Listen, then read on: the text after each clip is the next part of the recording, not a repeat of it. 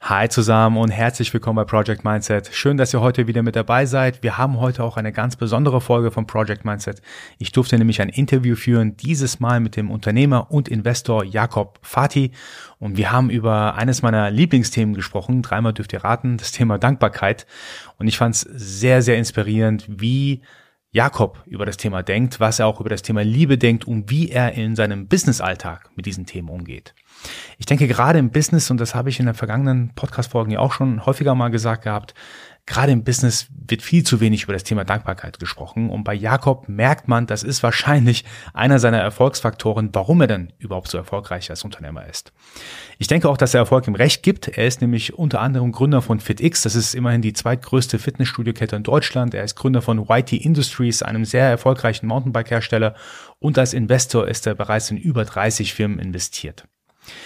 Was ich definitiv mitgenommen habe, ist einer seiner sehr, sehr schönen Gewohnheiten.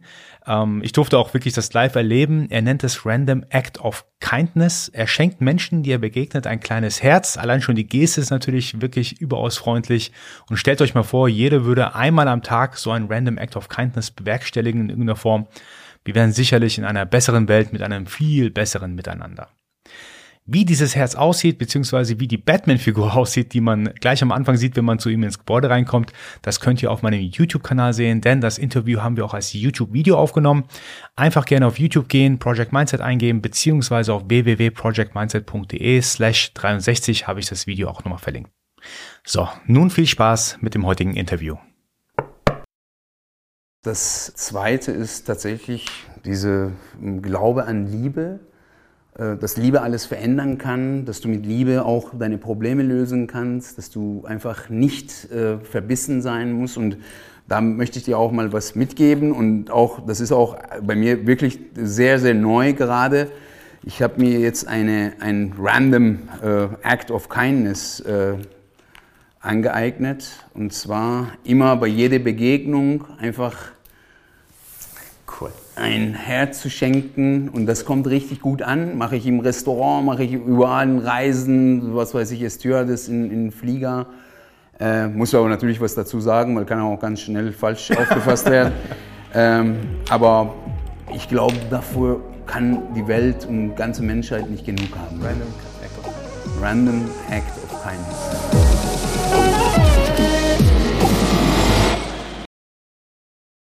Jakob, vielen Dank, dass du dir heute Zeit nimmst, mit mir über dein Mindset zu sprechen.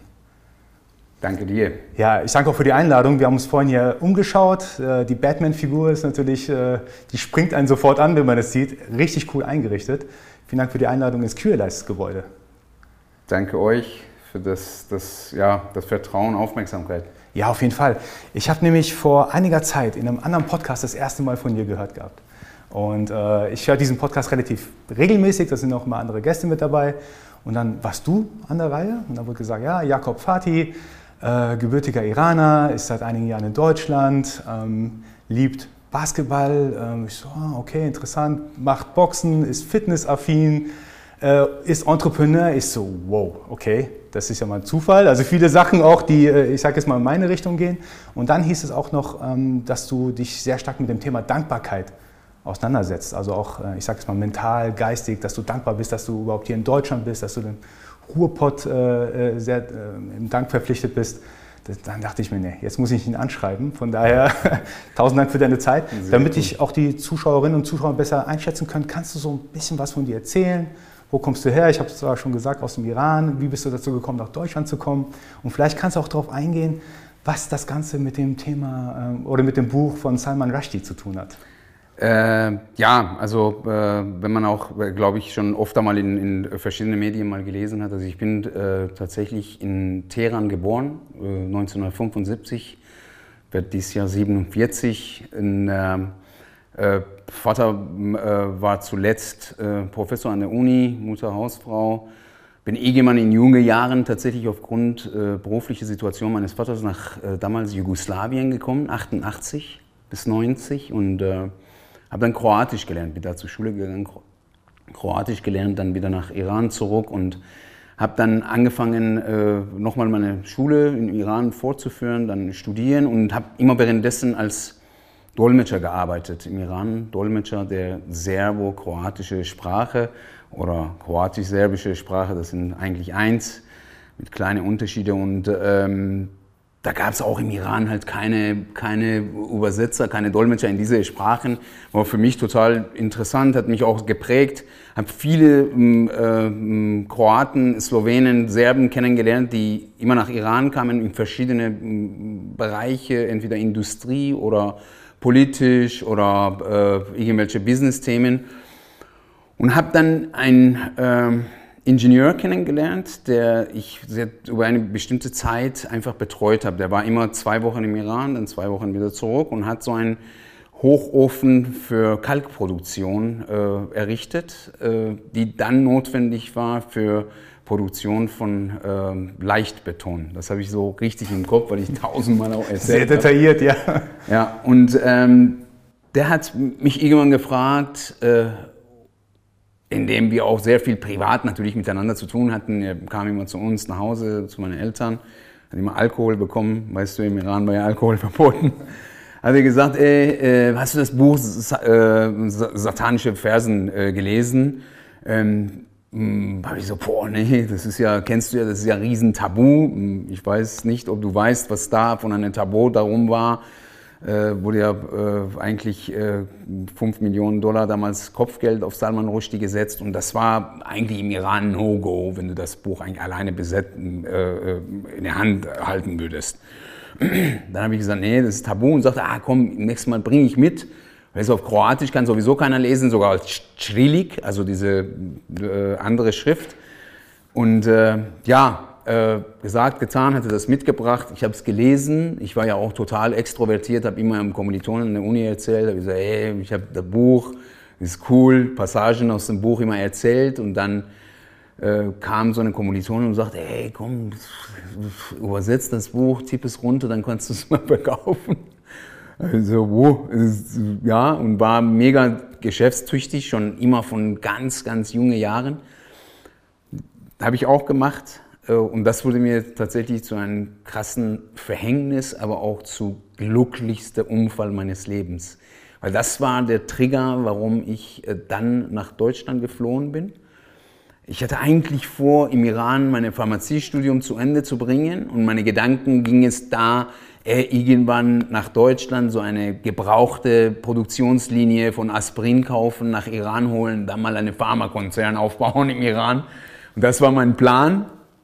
Und auf einmal kam so ein Cut, dann ähm, schon über sehr exotische Wege auch aus dem Iran äh, geflohen.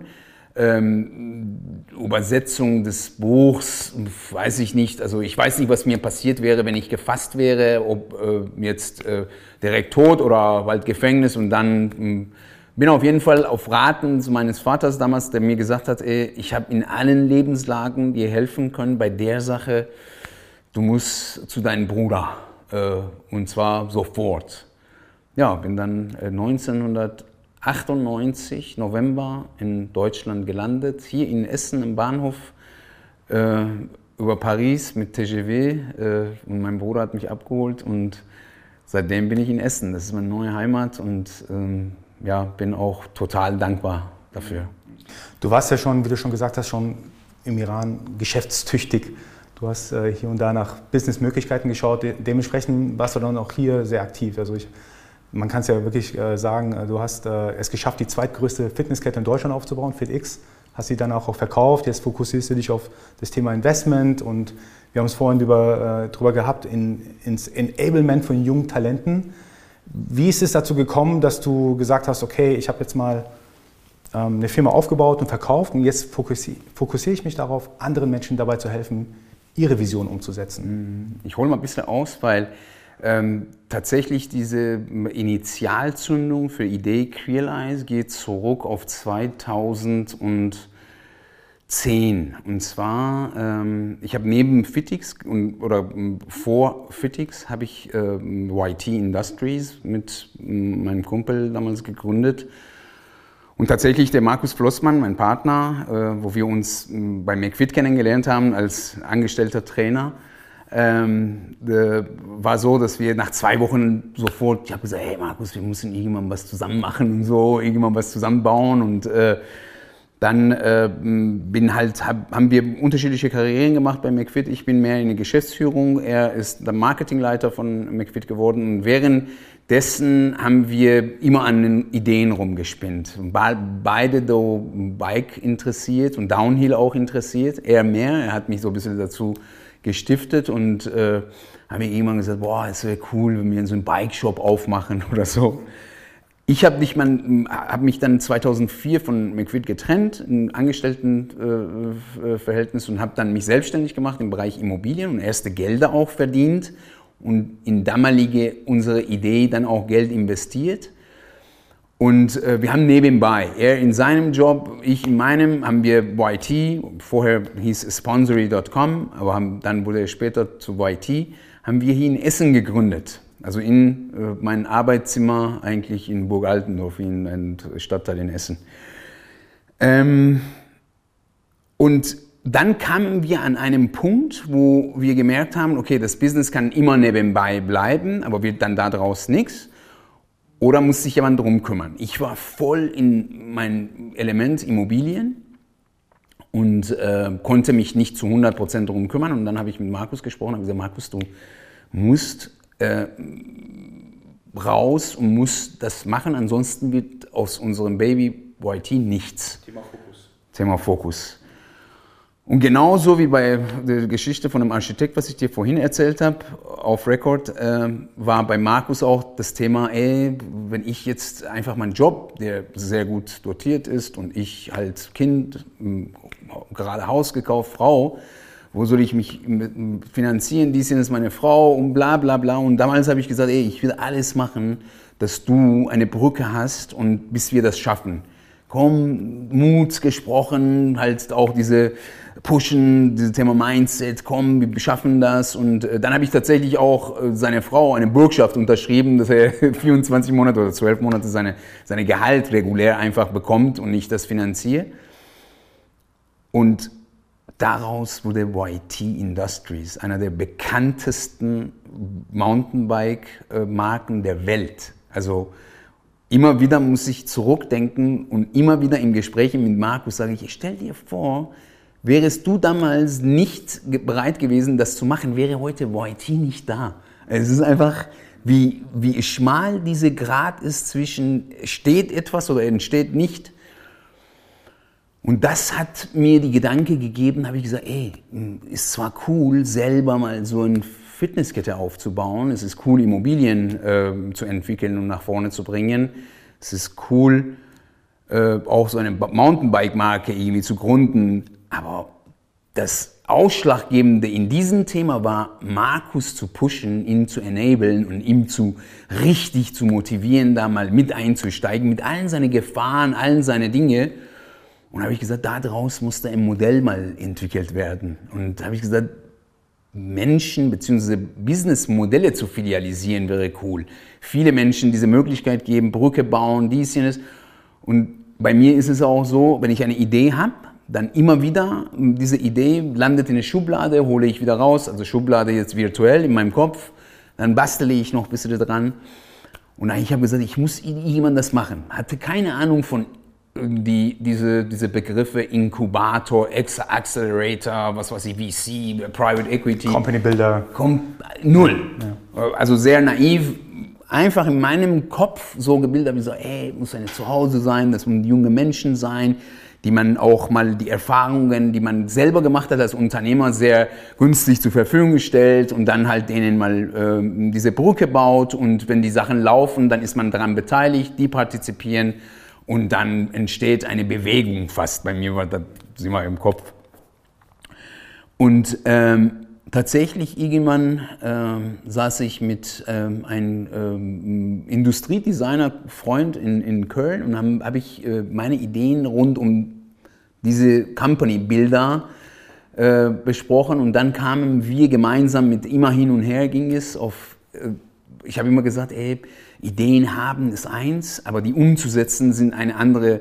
und wollte die beide ähm, Ereignisse zu einem äh, sozusagen Begriff bilden. Und dann Creation und Realization und Crealize, worauf ich auch, auf diesen Namen bin ich am allermeisten stolz äh, rund um unsere Unternehmen, weil äh, wenn eine Marke sich äh, zu einem Verb macht, also Crealizing oder Crealize, ist schon äh, was Besonderes und äh, ja, ist das entstanden und das ist das, was ich heute mit großer ja, Enthusiasmus und Passion mache.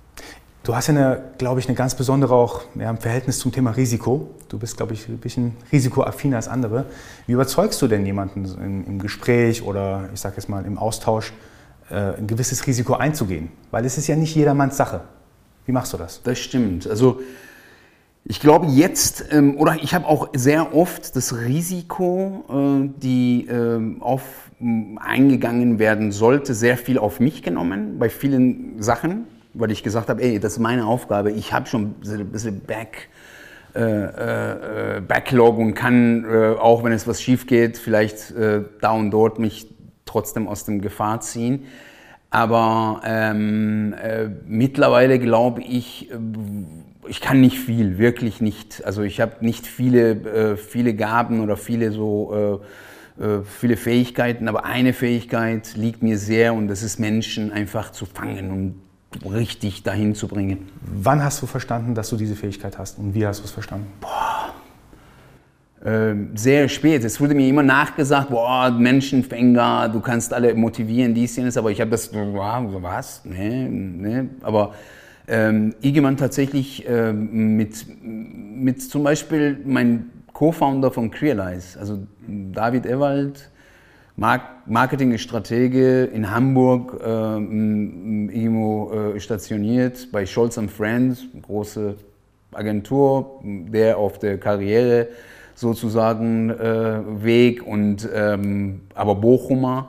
Und ich habe ähm, ich habe ihn versucht für Crealize zu gewinnen, weil ich habe ich bin auch einer, der immer so einen Mitstreiter braucht oder nicht braucht, aber will. Das ist cool, finde ich. Und den habe ich nie überzeugen können, irgendwann mit mir anzufangen, weil er gesagt hat, hey, ich habe keinen Bock auf kleine Stadt, ich will Hamburg, große Stadt, dann einfach mal hier ist Mindset anders, dies, jenes. Und ich habe ein Gespräch mit ihm geführt in einem Café hier ganz in der Nähe, ein Zucker, an einem Tisch, hinter uns eine Wand, äh, zweieinhalb Stunden und fast Monolog. Also und weiß ich noch, wie er dann äh, aus dem Gespräch, wenn ein Punkt gesetzt war, hat er gesagt, ich gehe nach Hamburg und kündige. Wow. Und da habe ich gesagt, okay, so ein Nuss zu knacken, dann braucht was. Und äh, da habe ich mir auch selber dann äh, gesagt, okay, dann ist was dran, was die Leute sagen. Ja. das heißt, du kannst gut verhandeln anscheinend. Mm, auch, ja. Ja, ja, ja, ja. Wie, was mich interessieren würde, wie erkennst du denn überhaupt das Potenzial in jemandem? Also wenn du jetzt jemanden überzeugen möchtest, habe ich verstanden, du investierst Zeit, Überzeugungskraft und so weiter. Aber wie, wie machst du so eine Person aus? Also ich frage mich immer, immer selbst für mich auch, ähm, mache ich eine gewisse Sache alleine? Oder ähm, du hast gesagt, du machst gerne mit anderen Sachen zusammen, du bist kein Einzelkämpfer, so wie ich verstanden habe. Ich weiß aber nicht, äh, ich sage jetzt mal, relativ gut, ob der Gegenüber äh, ich sage jetzt mal, überhaupt das Potenzial hat, auch das, was ich gerade in ihm sehe. Das Thema war mhm. auch in meinem Startup, was ich mal hatte, hier und da habe ich mich mal komplett verschätzt in einer Person, mhm. wo ich dachte, boah, das war jetzt aber teuer insgesamt, also vom Zeitaufwand, vom Geldaufwand und so weiter. Wie, wie siehst du das Potenzial in jemandem? Ja, ich muss ehrlich sagen, ich sehe das auch nicht immer 100 Prozent. Also das ist auch so eine, so eine immer intuitive äh, Bauchgefühl. Habe sehr viel Lehrgelder bezahlt, aber habe auch sehr oft, ja, sehr oft richtig gelegen. Aber bei mir, ich habe einen anderen Maßstab, was das angeht. Ich glaube, jeder, jeder von uns, jeder auch in diesem Raum, jeder da draußen hat Potenzial. Wir haben die größte Waffe, die es überhaupt auf dieser Welt gibt, haben wir in unserem Kopf.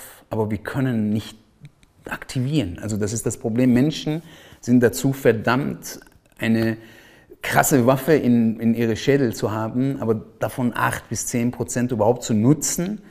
Und ähm, da meine ich auch mit Mindset wieder. Also wo scheitern die Menschen an ihre Potenziale? Weil die einfach nicht an sich glauben. Das ist nicht, weil die die, die Sachen nicht machen können. Das ist meine Meinung.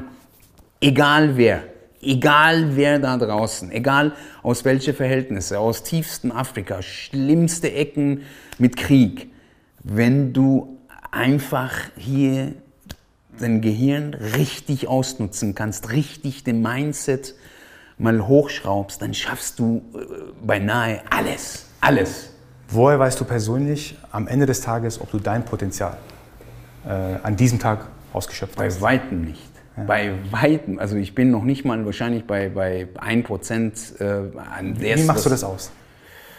Ich, glaube dran, weil ich, ähm, äh, weißt du, ich habe Momente gehabt, sehr oft Momente gehabt, wo ich an, an, eine Klippe der absolute Abgrund stand. Also da habe ich tief in den Abgrund geschaut, aber nur einfach mit der Glaube daran, mit, also wenn es auch naiv ist, diese Glaube, mit der Glaube daran, nee, das wird nicht passieren.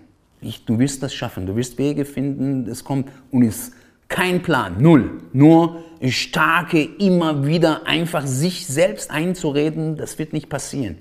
Du gehst nach vorne. Das ist nicht passiert. Ich kann dir nicht sagen, wie.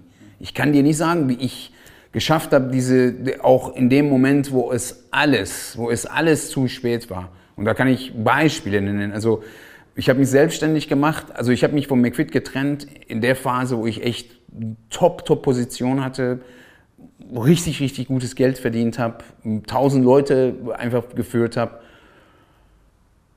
habe gesagt, nee, das ist nicht dein Weg, weil ich will was Eigenes machen. Ich muss was Eigenes machen. Dann habe ich meine Kündigung, meinen Chef damals hingelegt. Der Rainer Schaller hat gesagt, was? Der Jakob Fati verlässt Schaller. Also ja, ich muss mich da draußen versuchen. Ohne jegliche Plan. Habe mit Immobilien angefangen, mit einem Partner, der irgendwie fast 35 Jahre älter war als ich, aber totale Wellenlänge.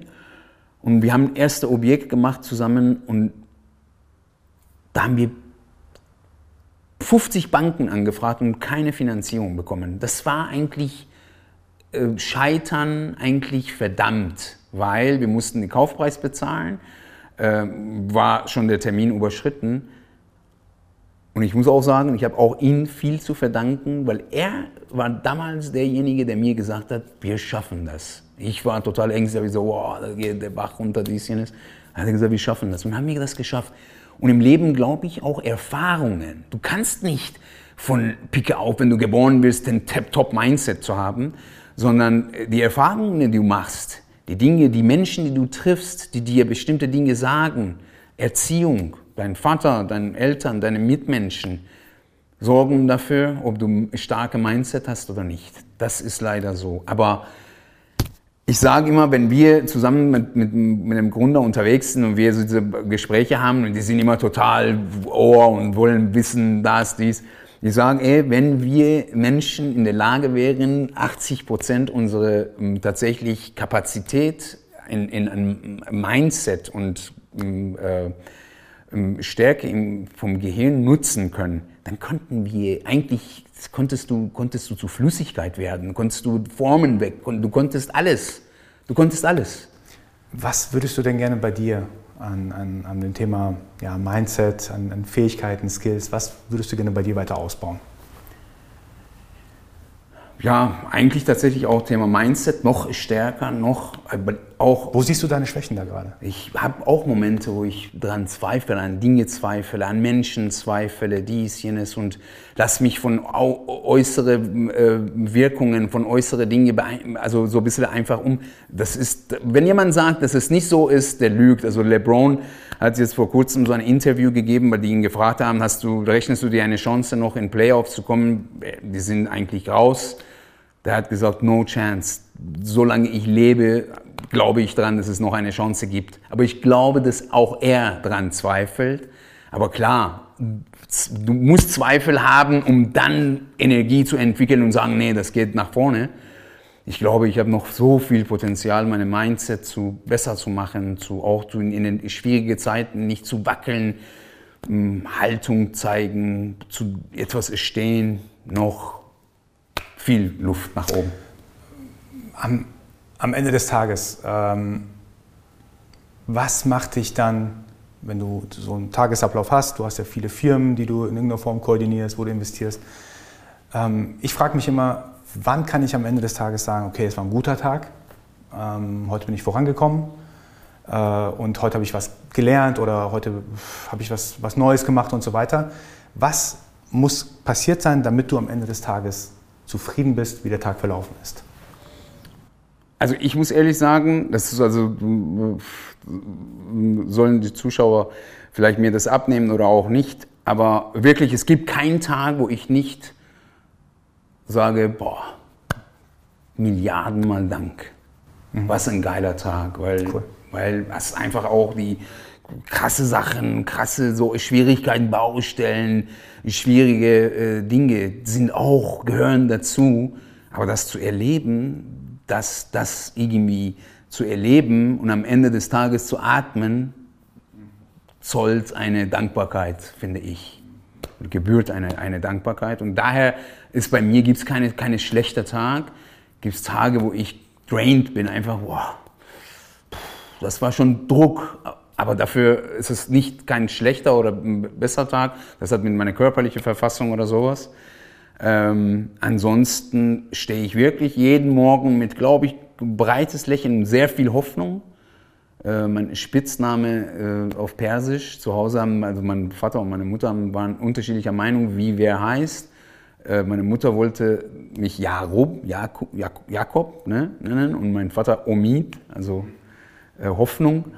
Und ich habe immer gesagt, so, solange man Hoffnung, solange das einfach alles sich bewegt, irgendwo du dich bewegen kannst, das, musst du da, dafür dankbar sein. Und ähm, wann das bei mir gekommen ist, kann ich dir nicht sagen, den Zeitpunkt, aber ist so, so eingeprägt mittlerweile, dass ich keinen schlechten Tag, sondern ja, mal druckvoll, mal weniger Druck, mal, mal positive Druck, mal etwas negative Druck, aber am Ende des Tages ist jeder Tag, boah, mega geil.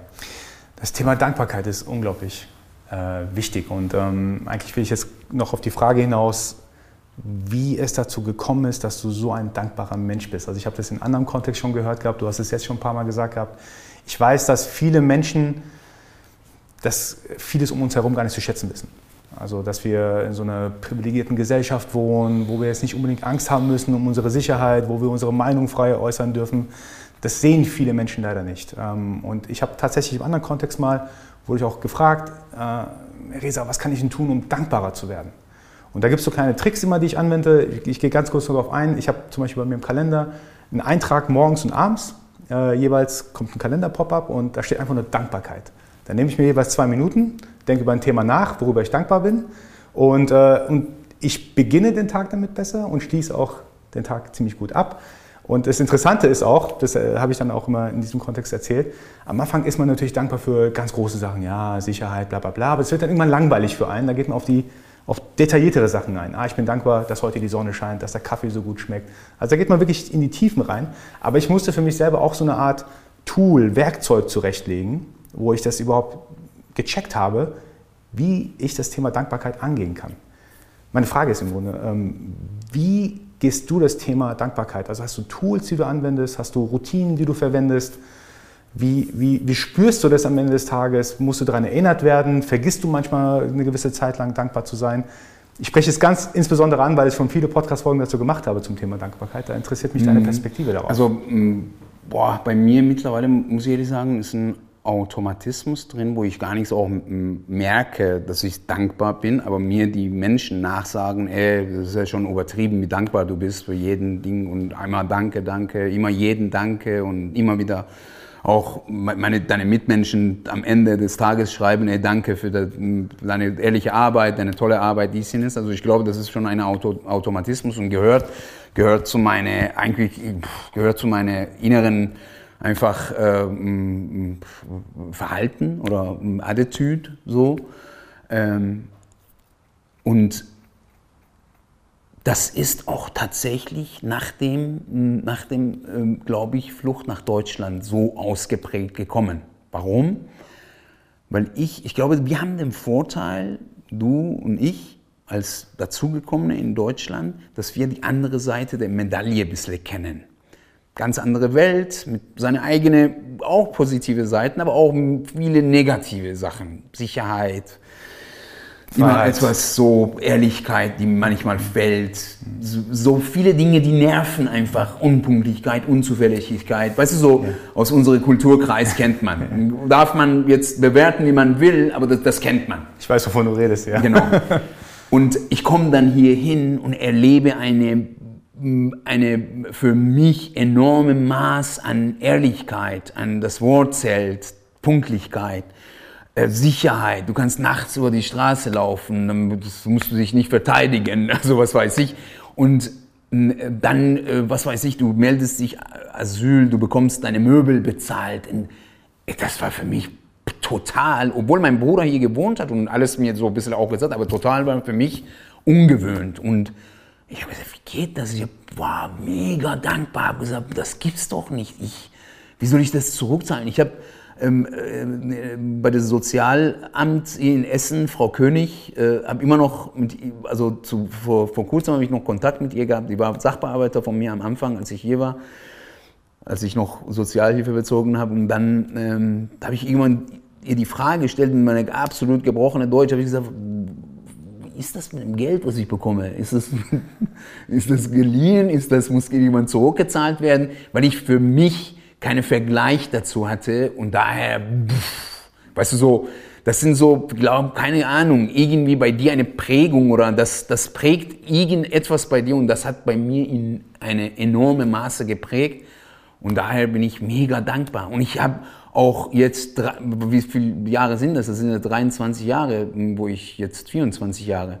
Ich meine, man gewöhnt sich irgendwann dran, aber das ist für mich nicht mehr, nicht angewöhnt. Das ist immer noch da. Ich, erinnere mich an dem Tag, wo ich hier hinkam, mega Heimweh hatte. Ich war ja auch so Mutter, Koch, dies, weißt du ja bei uns im Iran, wie das ist. Und auf einmal kommst du und dann musst du, bist du auf dich alleine gestellt. Und ähm, auch harte Zeiten, aber was dann alles mir geschehen ist, halte ich auch nichts mehr in meinem Leben für unmöglich. Nichts. Mhm. Sehr cool. Man merkt auch die, die, die Dankbarkeit, die du gegenüber Deutschland in dem Fall hast. Du hast ja beispielsweise hier auf deinem ja. Arm die, die deutschen Farben tätowiert. Finde ja. ich richtig coole. Ja, also äh, ich habe auch das Gefühl, die, die, Tattoos bei dir, die stehen jeweils für ja, ja, definitiv, Dinge, die dir passiert Definitiv sind. auch Dankbarkeit. Also ich habe sehr äh, gutes Verhältnis auch zu Brasilien und äh, Portugiesisch. Mhm. Dankbarkeit, Obrigado, habe ich mit dem betenden Hand hier auf dem Hand. Das erinnert, also das muss mich nicht mehr erinnern, aber ich gucke manchmal drauf und ich sage, ey, cool. Ne, und äh, ja, das hier von meinem Vater, das ist Handschrift meines Vaters. Ähm, also auch durch Liebe tatsächlich werden, kannst du alles verändern. Also durch Liebe. Also ich glaube auch, diese äh, Schwachkopf Putin hat wenig Liebe im Leben erlebt, daher jetzt macht er so einen Scheiß. Ansonsten, ähm, Liebe ist das wichtigste äh, Instrument für alles. Du kannst so viel mit Liebe verändern, du kannst echt Mörder zu, zu, äh, zu Engeln machen. Das ist meine Glaube. Bis jetzt bin ich damit auch gut gefahren. Und daher. Und natürlich auch, ja, Tattoos. Also immer ähm, Elaha Mara Kemara. Ich weiß nicht, ob du wow. das kennst. Ja, ja. Ja, wow. so ein bisschen. ja, Logos von den Firmen so. Sehr schön. Ja gut, die stehen ja für ja. gewisse Eckpunkte in deinem Leben. Ja. Du, ich empfinde dich als unglaublich empathischen Menschen, der auch sehr viel, wie du schon sagst, auch Liebe verbreitet. Ähm, hier und da erwische ich mich, dass ich so ein bisschen äh, Probleme habe, manchmal mich voll und ganz zu öffnen. Also jetzt nicht unbedingt an den, an den sowieso schon nahen Menschen, sondern wenn ich jemanden neuen kennenlerne, bin ich sehr vorsichtig. Hängt wahrscheinlich damit zusammen, dass man vielleicht enttäuscht worden ist und so weiter, man vielleicht zu viel Liebe geschenkt hat ähm, und dann irgendwie gesehen hat, boah, nee, die andere Person hat es überhaupt gar nicht dankbar angenommen. Wie gehst du auf einer emotionalen Ebene mit solchen Themen um? Weil ich glaube, du hast mit sehr vielen Menschen zu tun, du schenkst wahrscheinlich auch sehr viel Liebe, aber ich glaube, da bleibt es wahrscheinlich nicht aus, dass man auch mal enttäuscht wird.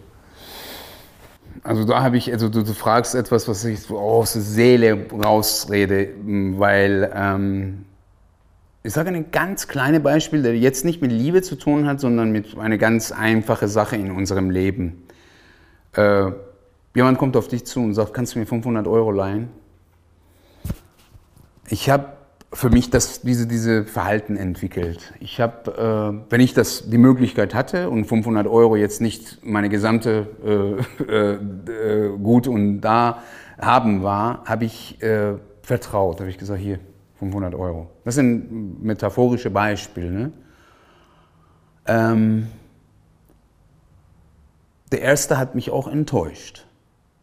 Aber ich habe mein, meine falsche oder schlechte Erfahrung versucht nie zu Prinzipien und zu äh, so, eine, äh, so eine komplette äh, Manifest für mich zu machen. Okay, ich habe einmal Geld geliehen, es wurde nicht zurückgegeben, ich werde nie mehr jemandem Geld leihen, weil im Laufe meines Lebens habe ich viele Menschen Geld geliehen und 90 Prozent davon haben auch punktlich das Geld zurückgezahlt.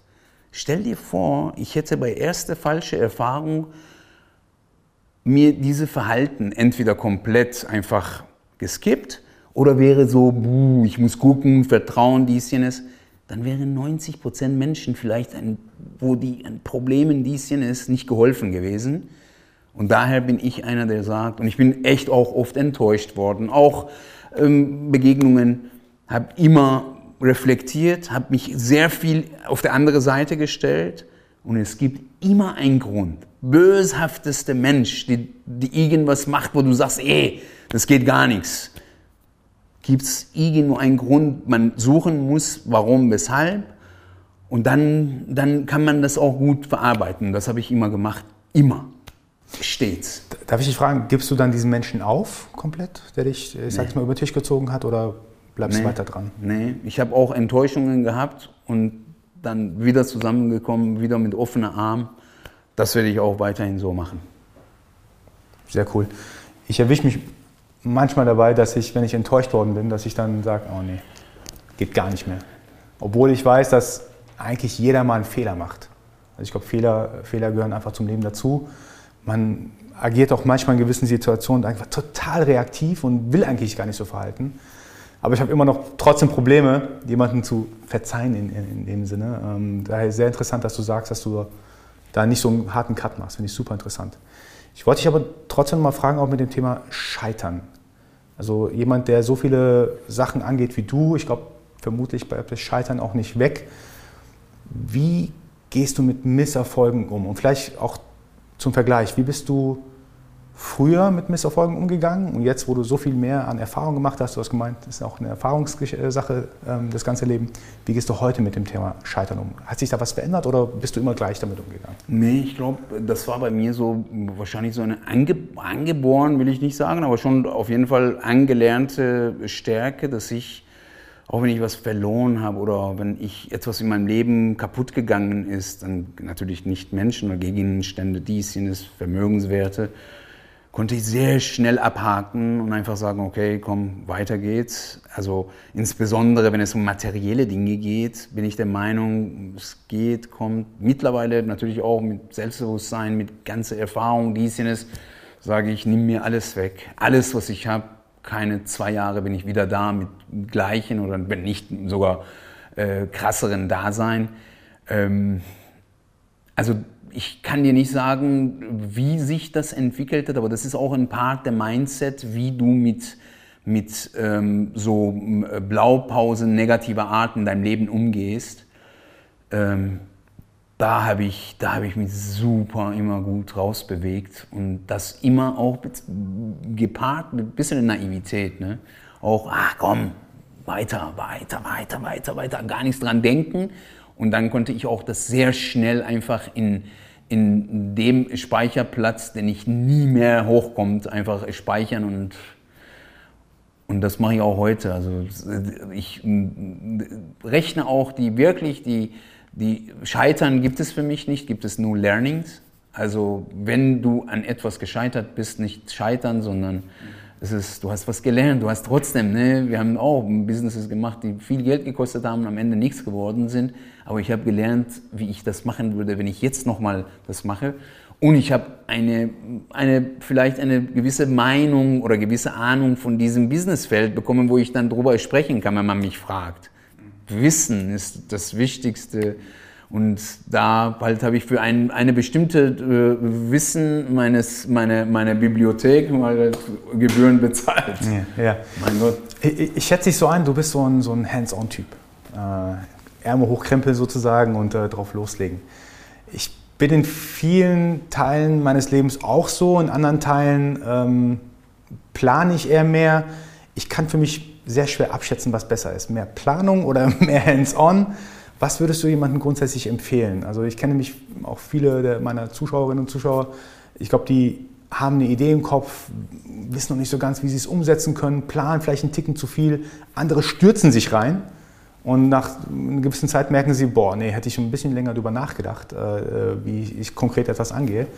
Ähm, also meine, meine Frage ist im Grunde, wie, wie machst du das persönlich zwischen Planung und Ärmel hochkrempeln in eine Sache reinspringen? Ja, also äh, hands-on äh, stimmt, das hm, hast du hm, vielleicht äh, hm, äh, richtig erkannt.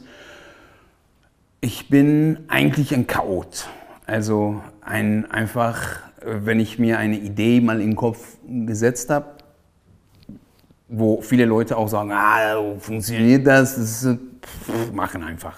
Also das ist eine Mentalität, machen ich nenne es auch in unserer Crealize-Welt immer gesunde Naivität. Also darf nicht der Dummheit äh, äh, sich entwickeln, aber gesunde Naivität. Und da gepaart mit genügend, aber Fleiß. Ne? Also wenn wir machen, aber machen halt. Auch das war die Prägungsphase am Anfang in Deutschland, ziemlich schnell in eine verantwortungsvolle Job zu, reinzukommen. Also ich war Filialleiter von einem Fitnessstudio, der 10.000 Mitglieder hatte, fast kleinen Stadt mit 30 Leuten, die ich zu führen hatte und konnte noch nicht mal so richtig gut Deutsch sprechen. Behaupte immer noch nicht so gut, aber gut, da waren sie noch viel schlimmer. äh, und ähm, da habe ich äh, mit, immer mit viel Fleiß, viel Vollgas, viel dran sein, viel machen einfach und ne, und einfach machen ist auch ein, ein, ein, so, ein, so ein äh, Begriff von mir, wenn du äh, näheren Menschen, die mich so gut kennen, mal fragst, dann sagen die auch, ey, der ist einfach machen äh, Typ. Und auch meine Lücken an Fähigkeiten, die sehr, sehr viele sind, immer mit um, gute Menschen zu besetzen. Weißt du so, ich war immer der Meinung, ey, du kannst sowieso nicht alles alleine und du hast sowieso keine Ahnung auch, dann hol dir aber die Leute, die das können und gib auch Verantwortung. Und das, das, das hat mich dann, das, hat, das ist eine gute Kombo, ne? Mhm. Von einfach machen, aber dann trotzdem äh, kluge Leute dazu holen, dass es nicht in ein Desaster äh, landet und dann hat es auch geklappt. Super interessant. Zum Thema Motivation. Ich habe den Eindruck, äh, du beziehst deine Motivation aus, aus vielen Sachen, die du schon gesagt hast, Thema Dankbarkeit und so weiter.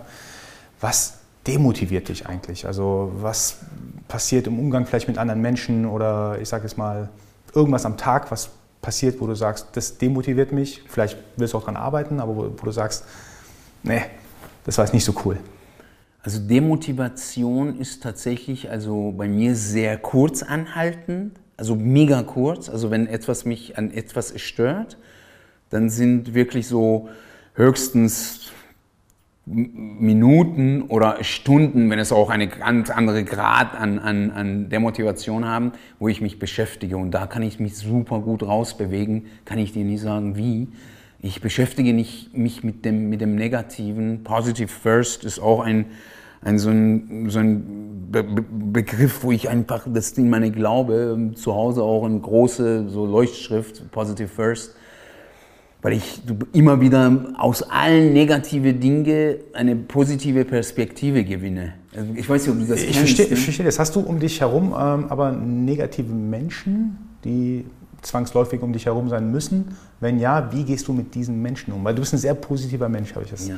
äh, höre ich das natürlich raus. Aber ja, es gibt ja, also ich glaube, das wäre vermessen, dass du auch sagst, alle sollen wie du immer mit äh, rosa-rote Brille durch, durchs Leben laufen es gibt auch so negative Point, negative auch Seelen. Nicht, dass die böse sind, aber negativ immer, immer irgendeine Haar in, in, äh, in der Suppe suchen. Äh, versuch dagegen zu halten. Ich sage, nein, Mann, versuch nicht die Haare zu suchen, versuch mal die Suppe leckerer zu machen, dann schmeckst du die Haare nicht, was weiß ich. Irgendwie halt einfach auch die Leute, ne, die Leute einfach in eine positive Richtung zu, zu, zu bewegen. Also ich glaube, aus allen negativsten Dingen, die im Leben passieren, kannst du trotzdem positiv herausmanövrieren. Ja, das ist meistens auch eine, eine, eine Sache der Perspektive, die man auf eine Sache hat. 100 Prozent. Was sind deine persönlichen, ich sage jetzt mal, Meta-Ziele im Leben? Also dein, soll ich sagen, dein persönliches Warum, dein, dein Purpose. Was, was ist das für dich? Ja, also ich habe, glaube ich, auf verschiedene Ebenen, natürlich Family, ne? ich habe auch zwei Kinder, zwei Söhne, will auch, dass die halt irgendwas aus sich machen. Das ist, das ist glaube ich, so ein, eine Ebene. Auf der, eine vielleicht größere Ebene ist mir wichtig, dass ich für irgendeine positive Veränderung auf dieser Welt äh, zumindest eine Rolle gespielt habe, in welcher Form auch immer. Ich versuche es mit Unternehmertum im Ruhrgebiet, wo ich total dankbar bin. Ich finde dieses Ruhrgebiet geil, das Menschen offen, die haben mir sehr viel gegeben und versuche dann zurückzugeben. Also ich finde zurückgeben geil. Also wenn du, wenn du das, was du bekommen hast, dann auch vielfach zurückgibst.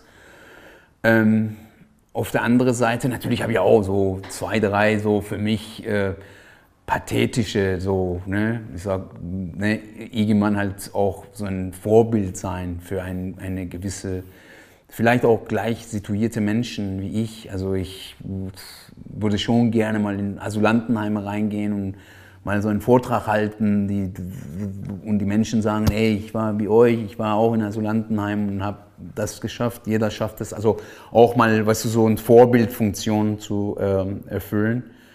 Ähm, aber ähm, bin, ey, bin total wiederum dankbar. Es ist einfach, hätte nie träumen können, da zu sein, wo ich jetzt gerade bin.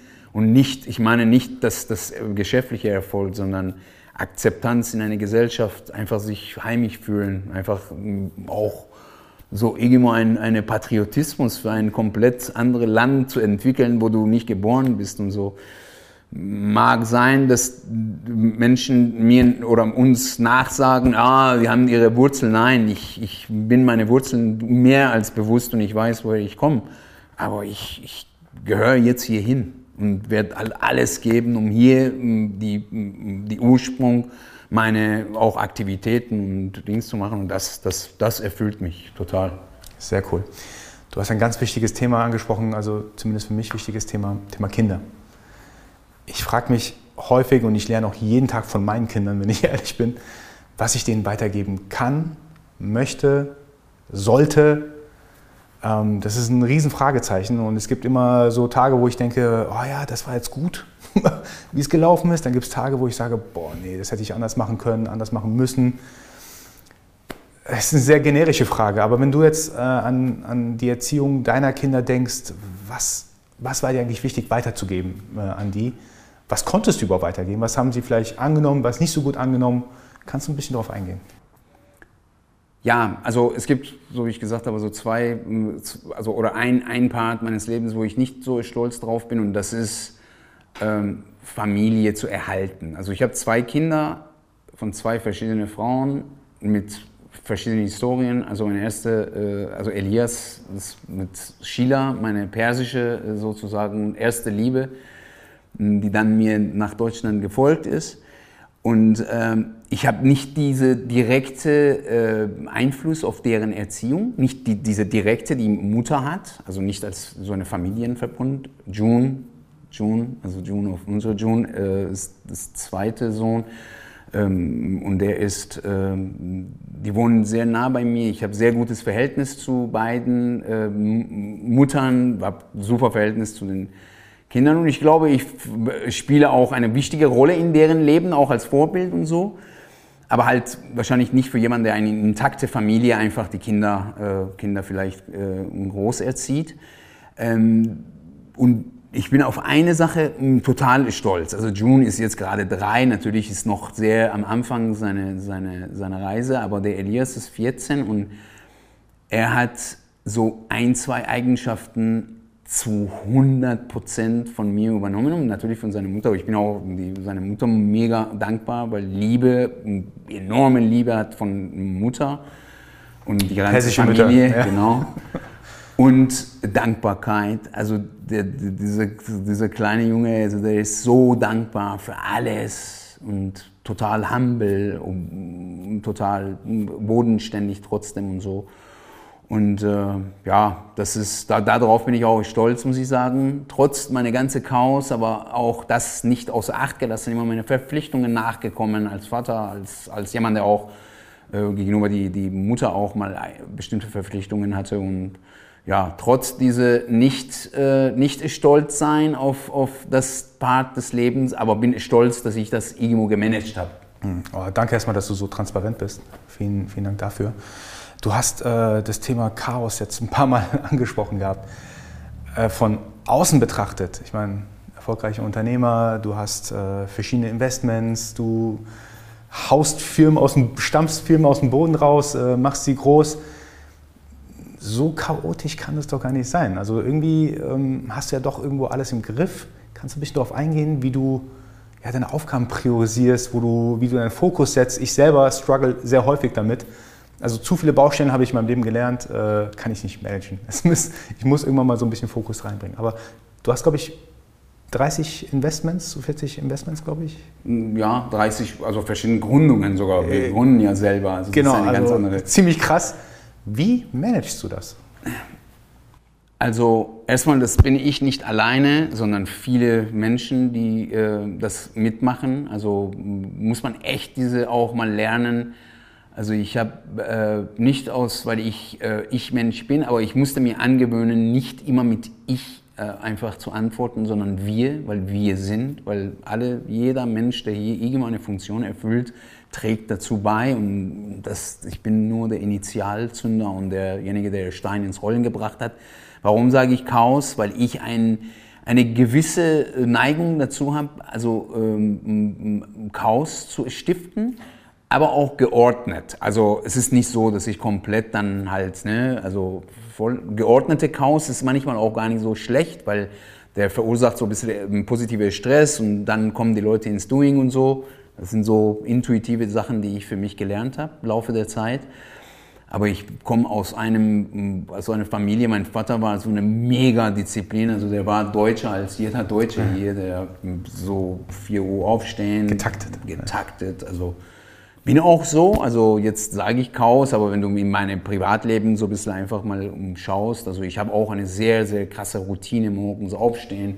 Kannst du darauf eingehen, wie deine Routine so ungefähr ja, aussieht? Ja, also, also ich stehe sehr früh auf, ich bin um 5 Uhr immer, im Wecker geht's los, mhm. stehe auch direkt auf.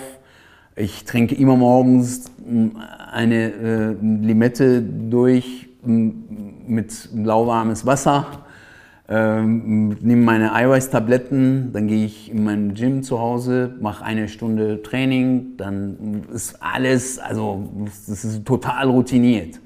Dann dusch, äh, Frühstück und dann geht so Termine los oder dies, jenes und dann endet auch irgendjemand dann am Abend und äh, da schon sehr, sehr geordnet.